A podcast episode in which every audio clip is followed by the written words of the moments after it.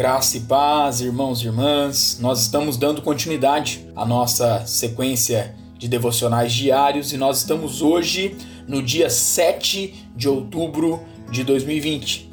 E o tema proposto para nós hoje é todo poder a Cristo.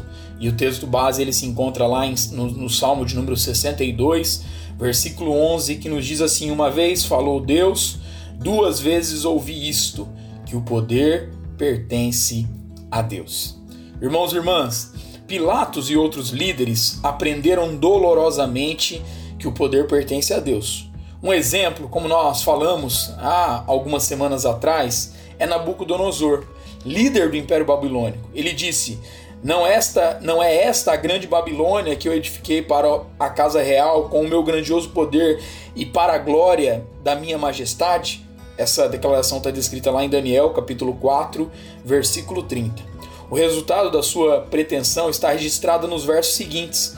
E com Herodes não foi diferente, conforme nós vemos lá em Atos, no capítulo 12, do versículo 20 ao versículo de número 23.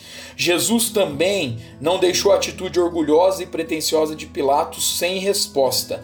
Ele o advertiu: Nenhuma autoridade terias sobre mim, se de cima não te fosse dada, conforme está lá em João, capítulo 19, versículo 11, a parte A.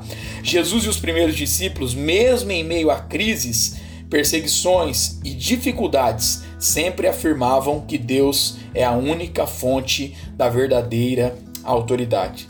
Nós temos o desafio de continuar confessando que todo poder pertence a Jesus, vivendo em santo temor, para que todas as pessoas possam reconhecer o senhorio de Cristo e saber que seu poder é imenso. Quem tentou resisti-lo e saiu ileso conforme está lá em Jó, capítulo 9, versículo 4, a parte B, e essa aqui é uma versão da nova versão internacional.